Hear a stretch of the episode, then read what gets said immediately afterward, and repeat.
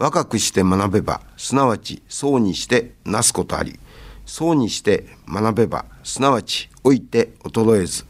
老いて学べば、すなわち死して朽ちず。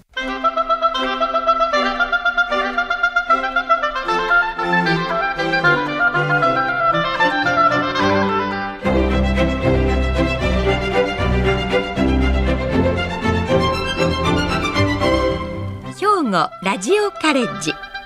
今朝の川柳。優先席譲ってもらい年を知る。優先席譲ってもらい年を知る。西村明。ご自分ではまだまだ若いと思っていらしただけにお席をどうぞの声にさぞ驚かれたことでしょう。せっかくのご好意です。お心遣いに感謝して座らせていただきましょう。さて今朝の兵庫ラジオカレッジは海猫堂書林店主野村恒彦さんのご出演で探偵小説その怪しい魅力と神戸をお届けします。今朝の講座は自由課題番組です。兵庫ラジオカレッジの学生の皆さんは学生区分にかかわらず講座を聞かれての感想をはがき1枚にまとめ事務局まで提出してください。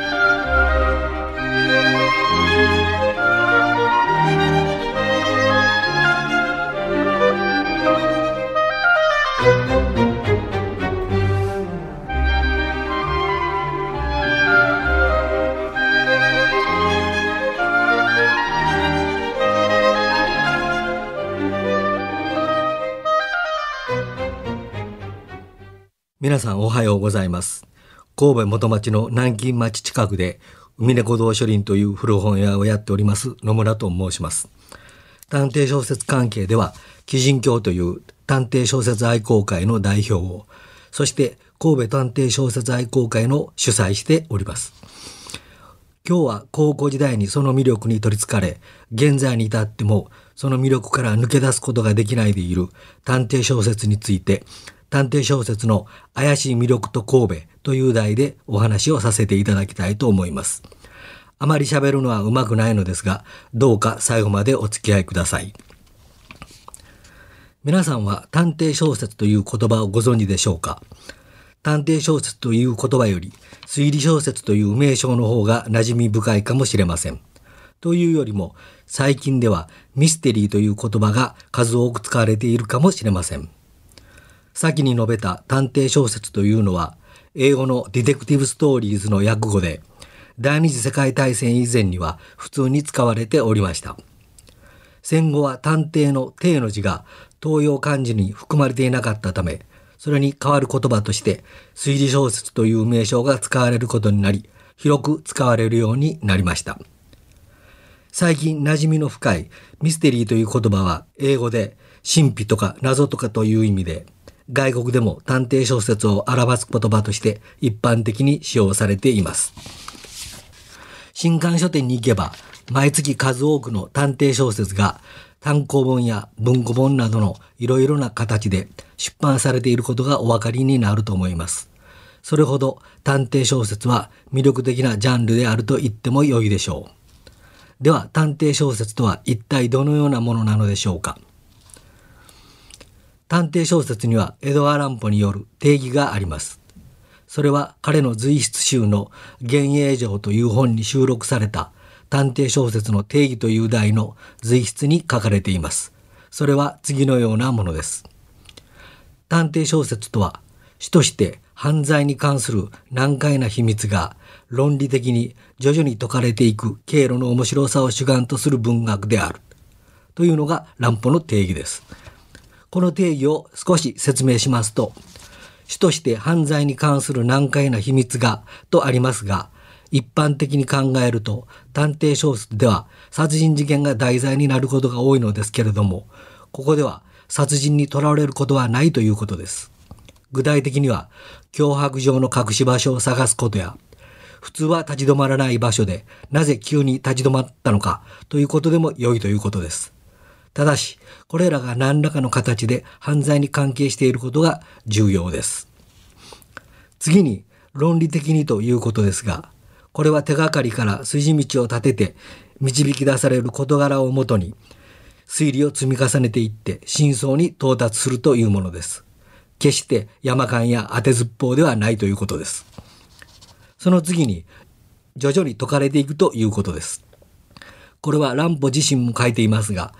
解決に至る道筋がパッと真相にたどり着くのではなく、一つ一つ段階を踏んでいくように、ゆっくりとした道筋をたどるということです。パッと真相にたどり着くのはクイズです。小説ですので、一つ一つ段階を踏んでいくというのが、ああでもない、こうでもないと、いろいろ推理を巡らせていくわけです。そしてそこには登場人物によるドラマが関連している場合もあります。最後に経路の面白さを主眼とするがあります。ここで重要なのは経路という言葉です。たどり着いた経路についてももちろんのことですが、そこに至る途中の道筋を面白がるということです。言い換えれば推理の面白さを楽しむということになります。ランプはこの解説をしていく中で探偵小説の面白さの条件として次の3点を挙げています。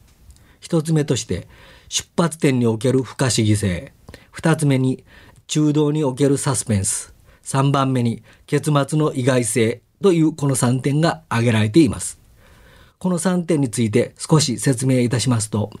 1の出発点における不可思議性は冒頭に提示される謎が大きければ大きいほど魅力的だということです。例えば、内側から鍵のかけられた部屋での殺人、いわゆる密室殺人といったものです。2の中道におけるサスペンスでは、先に言いましたように、謎の解明は徐々でなければならないのですが、あまりにスローテンポで話に進めるわけにはいきません。そこで必要なのは、次の展開はどうなるかと、読者にハラハラしてもらうことになるわけです。それがサスペンスにつながっていくことになります。3の結末の意外性については、ここで改めて申し上げる必要はないかと思います。探偵小説にはいろいろなジャンルがあります。それらは次のようなものです。一つ目として本格探偵小説、謎解きの伝統的な探偵小説ですが、これは一般的に考えられている探偵小説の形式です。例えば、殺人が起こって警察の捜査にもかかわらず迷宮入りしそうになる。そこで名探偵が出てきて明快な推理によって真犯人を突き止めるというものです。二つ目としてサスペンス小説があります。先ほど述べた謎が徐々に解かれていくに関連して主人公が閉塞した状況で時間的な制約を受けて早く状況を打破する必要があるなど読者をハラハラドキドキさせる小説です。例えば、友人が死刑判決を受け、死刑執行までに真犯人を見つける必要があるというタイムリットものの小説などのことです。三つ目としてスパイスリラーがあります。第二次世界大戦中や冷戦中でのスパイを主人公とした探偵小説です。誰が味方で誰が敵なのかわからない状況に陥った主人公がいかに状況を打破するかなどを主眼とした小説です。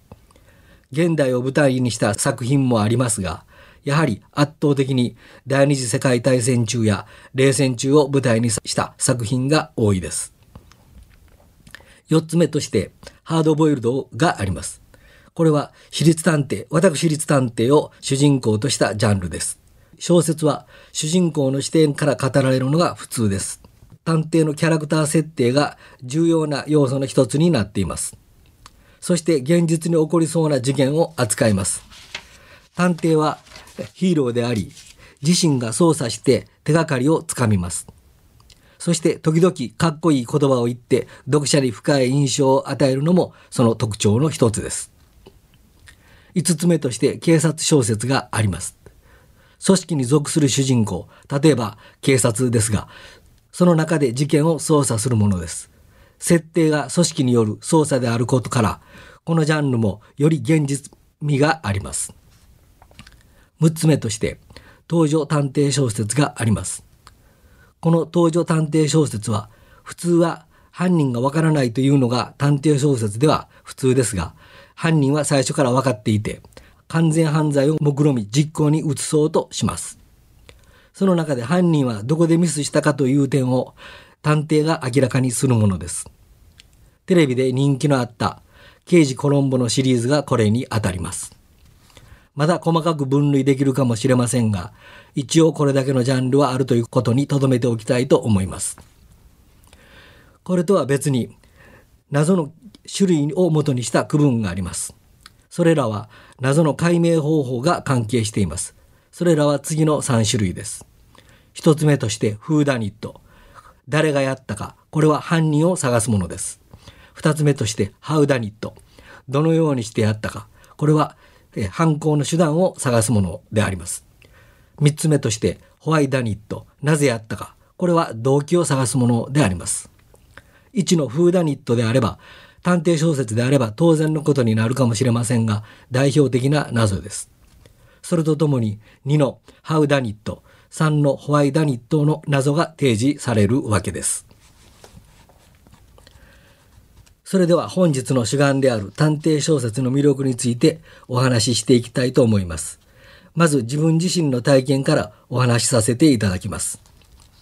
初めて読んだ探偵小説は幻の犬という題名で、シャーロック・ホームズを主人公とする長編、え本当の題名はバスカベル家の犬と言います、を子供向きにリライトしたものでした。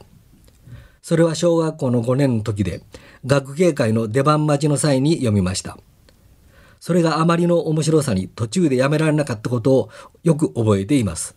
その後、ホームズが登場する作品が入っている草原推理文庫を親に買ってもらいました。具体的なタイトルはシャーロック・ホームズの回想です。これはホームズの短編集の2冊目にあたります。後に第一短編集のシャーロック・ホームズの冒険も買ってもらって面白く読むことができたのです。中学生の頃も、えー、読みましたが、本気で読み始めたのは高校1年の時、昭和45年、1970年からです。最初は翻訳物がから読み始め、国内作家に進んできました。と言いますのは、国内作品についての知識は、江戸川乱歩の作品以外にあまりなく、高校生にとっては情報を入手する機会もなかったわけです。翻訳物は草原推理文庫から読み始めて、早川ポケットミステリーという草書の作品まで自分自身で選んで面白そうな本を読んでいました。そうするうちに探偵小説の愛好会に入会して、霊界や開始でいろいろな情報を得たりすることができるようになりました。そこでは全く知らなかった作家の知らなかった作品を知ることができるようになったわけです。例えばご存知ないかもしれませんが、クリスチアナ・ブランドのという英国女流作家の疑惑のキリア、えー、飛鳥隆、飛鳥公の疑惑の夜等々といった具合に数多くの作品を知ることができるようになったわけです。それと当時知り合った大学のミステリー研究会の人が、その開始に横溝静止作品を大きく評価しているのを知りました。角川文庫で大ブームになる前だったので、本を見つけるのに少し苦労しましたが、実際に読んだ横溝作品は本当に面白く、海外の探偵小説に被験するものだと思ったのであります。作者の横溝静止は神戸出身、神戸二中、現在の兵庫高校を卒業しています。ということを知り、親近感を覚え、昭和48年にファンレターを送ったところ、返事をいただいたりして、より深みにはまっていきました。本日持参しているのですが、ラジオなどでお見せできないのが残念です。幸運だったのは昭和30年代に起こった松本清張や二木悦子などの、えー、作家を主体とする推理小説ブームの時に刊行された本のうちの数多くが古本屋さんで割と容易に入手することができたこともあります。言葉は悪いかもしれませんが、探偵小説への熱中度を表す言葉として中毒性を上げておきたいと思います。探偵小説を読んで、乱歩の言う、出発点における不可思議性、中道におけるサスペンス、結末の意外性を味わってしまうと、容易にはこの魅力から抜け出すことは難しくなります。いや、抜け出すことは不可能です。そこで次のようなことが起こることになります。もっと面白いものはないのか？何から何まで読みたい何から何まで集めたいその魅力に囚われ自分自身が探偵小説作家になってしまった人、何から何まで読みたい、集めたいということから読書家を経て、蔵書家、書評家、評論家になってしまった人もいます。各有私もその一人で、何から何まで集めて読まずにはおれないと、おられないという状況に陥ったのであります。しかも集める方は先ほど述べましたように、毎月新刊が出ますので全くキリがありません。また、何から何まで集めるためには過去の作品も集める必要があり、そうするとどうしても古本屋さんにお世話にならざるを得ません。そのようなことから古本屋さんとの縁ができ、とうとう自分自身が古本屋を開業するということに至ったわけであります。探偵小説の魅力の一つにトリックがあります。これはエドガー・ランポが続幻影城という随筆集の中の類別トリック修正というエッセイで分類しています。例えば密室トリックやアリバイトリックなどです。エッセイではもっと細かく分類されています。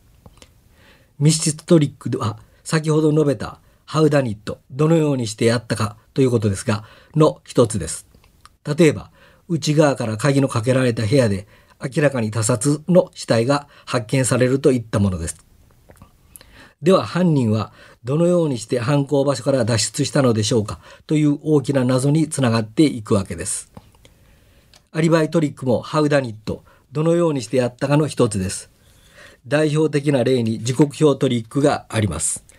ある小説では実際の時刻表が使用されていて、現実味を持たそうとしています。そして容疑者は完璧なアリバイを持っています。探偵もしくは刑事がいかにしてそのアリバイを崩すかというのが話の主眼です。これらトリックは作者の独自性が要求されますが、読者との知恵比べになっていて、これもまた探偵小説の魅力になっています。それでは私が探偵小説の魅力に取りつかれた原因となった具体的な作品やそれを書いた作家を翻訳作品、国内作品を一つずつ挙げたいと思います。あまりに有名な作品なので、すでに読まれた方もおられるかもしれません。もしにお読みになっていないのでしたら、ぜひとも読んでいただきたいと思います。まず翻訳作品ですが、アガサ・クリスティのアクロイド殺しを挙げたいと思います。クリスティはいろいろとすごいトリックを考案した作家で、特にこのアクロイド殺しやオリエント急行の殺人、そして誰もいなくなったのトリックはすでにご存知かもしれません。私はこの作品のトリックを知らずに読んだため、結末の衝撃はものすごいものでした。高校1年の時に読みましたが、現在に至っても海外作品のオールタイムベストワンの小説です。次に国内作家ですが、やはり横溝正史の作品である獄門島を挙げたいと思います。先ほど述べましたようにこの作品も高校時代に読みました。金田一耕助が登場する作品です。横溝正史は第二次世界大戦後に創刊された宝石という探偵小説専門誌に創刊号から本人殺人事件を連載しました。その連載が終了した次の号から連載が始まったのが獄門島です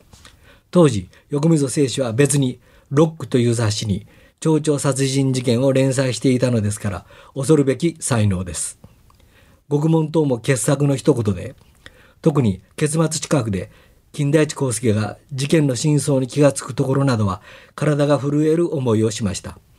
今でも自分がどのような状況でこの部分を読んだのかをよく覚えています。それほどすごい衝撃を受けたのでありました。当然ですが、この作品は国内作品のオールタイムベストワンになっています。そして、え探偵小説と神戸について喋、えー、らせていただきたいと、え、思います。私は2013年に探偵小説の街神戸という本を出しました。そこでも書きましたが、探偵小説と神戸の関連については戦前戦後を通じて深い関係がありました。神戸は探偵小説の歴史にもたびたび登場します。そして探偵小説をめぐる人物も多数輩出しています。代表的な人物は横溝正史ですが、それ以外にも西田正治、この人は横溝正史の友人です。坂井嘉七、戸田辰巳、山本乃木太郎。この乃木太郎っていうのはガ太郎と読むのが正しいということですが、それも正しいというのかもしれません。といった名前があります。私は大学時代に西田正治に賛同お会いしたことがあります。詳しくは私のの、えー、本、探偵小説の町神戸を読んでいただきたいのですが、ここでは探偵小説と神戸の関わり合いについて簡単に紹介しておきたいと思います。横溝のエッセイを読むと、え自分自身が生まれた場所、中央区の東川崎町ですが、についての記述があります。そして探偵小説に関連して図書館のことが出てきます。横溝は三木俊英役の古城の秘密前編を人から借りて読んだのですが、その続編である古城の秘密後編を読みたくてたまらず、その本は私立図書館でようやく巡り合ったと当時相生町にあった図書館のことを書いています。これとは別に江戸川乱歩の探偵小説40年には4回神戸の名前が出てきます。探偵小説40年は日本の探偵小説の歴史を語る上で書くことのできない書物です。乱歩は当時大阪の森口に住んでいて、評論家の馬場古長が探偵小説についての講演をするというので神戸にやってきました。乱歩が馬場古長の話を聞きに行ったのが大倉山市立図書館であります。私の本にも書きましたが、大正11年9月17日のことです。その時には横溝正史や西田正治も会場に来ていたと乱歩の記述にあります。その後2回目、3回目と神戸についての記述がありますが、4度目の大正15年6月では深夜の元町通りを横溝と乱歩は放火抗議して歩き回ったと記されています。その後乱歩は東京に行き、彼の誘いで横溝正史も東京に行くことになるわけです。戦前では新青年と双璧をなす探偵小説誌プロフィールに各地の愛好会の霊界報告が掲載されていて、探偵小説作家である甲賀三郎や青井優が神戸に来て探偵小説の話をしたことなど、神戸の霊界が一番盛んだったことがわかります。その中心人物にいたのが西田正治でありました。また、山本乃木太郎、ガ太郎ですが、も昭和7年から神戸新聞に首の溝という題の探偵小説を連載しました。この小説は、えおこぶえ事件と解題されて昭和11年に単行本として刊行されました。プロフィールには元町の日の出食堂というところで開催された出版記念会の報告も掲載されています。この小笛事件は草原推理文庫の日本探偵小説全集第11巻名作集1に収録されていますので現在でも簡単に読むことができます。戦後も神戸を中心とした関西探偵作家クラブが発足し大いに名を馳せました。メンバーとしては中心的人物として西田正治の他に天城はじめ、島久平、霞俊吾、山沢春夫等の名前があります。島久平は生前に数冊の単行本を刊行しましたが、島を含め他のメンバーの執筆した作品は、の数多くは雑誌掲載のままでした。それらをまとめたものが現在いろいろな出版社から刊行されているのが現状です。以上、探偵小説の魅力、そして神戸について語らせていただきましたが、まとめとしまして、探偵小説の面白さは人の一生を変えるぐらいのエネルギーを持っているということです。各言う私もその一人であります。冒頭に言いました通り、講じて作家になってしまった人もいます。神戸に生まれて神戸で育ち、探偵小説に巡り合ったというのは何かの縁かもしれません。しかも、わずかではありますが、彼らと直接つながりを持てたというのも時期的にも良かったのかもしれません。そのおかげで探偵小説とより深いつながりを持てたのではないかと思います。そのような幸運に恵まれたことから、現在やっている自分の古書店を拠点にして、探偵小説の面白さをいろいろな形で発信していければと思っています。最後までお聞きいただき本当にありがとうございました。今朝は海猫堂書林店主野村恒彦さんに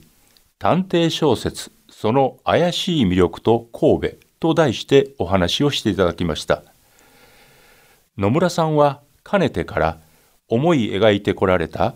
古書店店主の夢を実現され作家としてまた探偵小説愛好会の代表として現在活躍されています。先日海猫堂書林に行ってまいりました。店舗は南京町の西入り口より少し南に下がったところにありました。店内は人とすれ違うのも一苦労するほどぎっしりと本が並べられ店の奥にはカウンターがありそこに野村さんが座っておられました。かつてはどの町にも古書店いわゆる古本屋さんがありました。そこにいるだけでなんとなく気持ちが落ち着く場所であったように思います。さて野村さんからは探偵小説を面白くする3つの要素やジャンルが6つもあることなどを詳しく教えていただきました。また時代とともに推理小説そしてミステリーへと呼び方も変わっていったことなどをお聞きしました。特に探偵小説の魅力はトリックにあり読者との知恵比べという言葉が強く印象に残りました。探偵小説の面白さは人の一生を変えるほどのエネルギーを持っていると話されましたが子供の頃からの夢を実現された野村さんの生き方は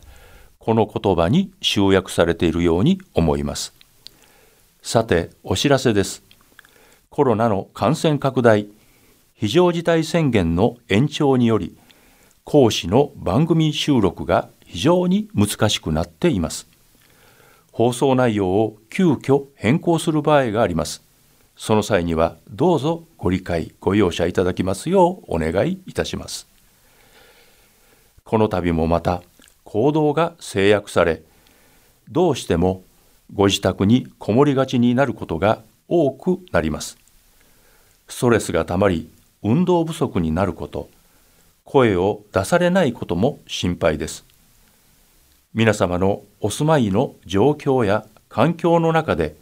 何ができるのかどうすれば体調を維持できるのかを工夫していただきますようお願いいたします。今こそラジオカレッジでの学びの成果を生かしてこの大変な時期を乗り切っていきましょう。それでは今朝はこれで失礼します。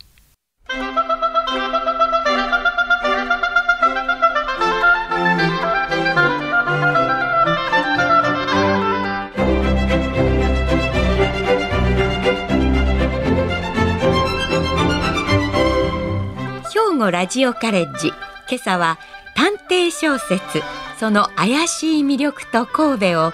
兵庫ラジオカレッジの北井清学科主任の案内でお届けしました。来週は井戸俊三兵庫県知事の挨拶。そして兵庫ラジオカレッジの加古隆学長と事務局各担当者の出演で本科生に向けてと題してお届けします。この番組は兵庫県生きがい創造協会の提供公益財団法人有益記念会の協賛でお送りしました。